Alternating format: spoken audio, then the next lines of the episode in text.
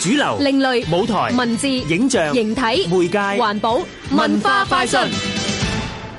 唔講你唔知，講你都唔信，老灣仔口耳相傳嘅靈異事件有好多。所以灣仔故事館舉辦八月公眾導賞團《黑掹掹好鬼勁》灣仔靈異傳說遊。聽下導賞員阿芬介紹啊！其實我哋灣仔靈異傳說遊都好耐歷史㗎啦，舉行咗十年㗎啦。誒，我哋都係睇翻點解灣仔咁多呢啲鬼故事呢？其實同灣仔嘅歷史都有好大嘅關係。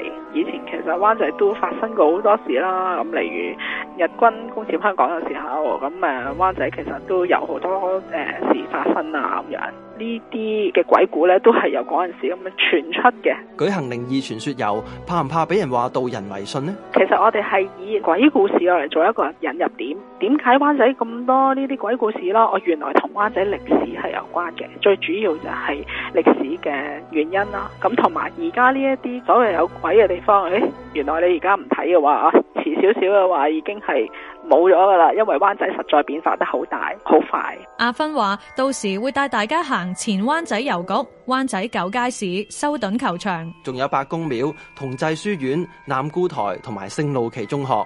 探索都市傳說，了解灣仔歷史同城市變遷。灣仔故事館八月公眾導賞團《黑掹掹好鬼勁》灣仔靈異傳說遊，八月二十四號晚上七點半。查詢電話二八三三四六零八。香港電台文教組製作，文化快訊。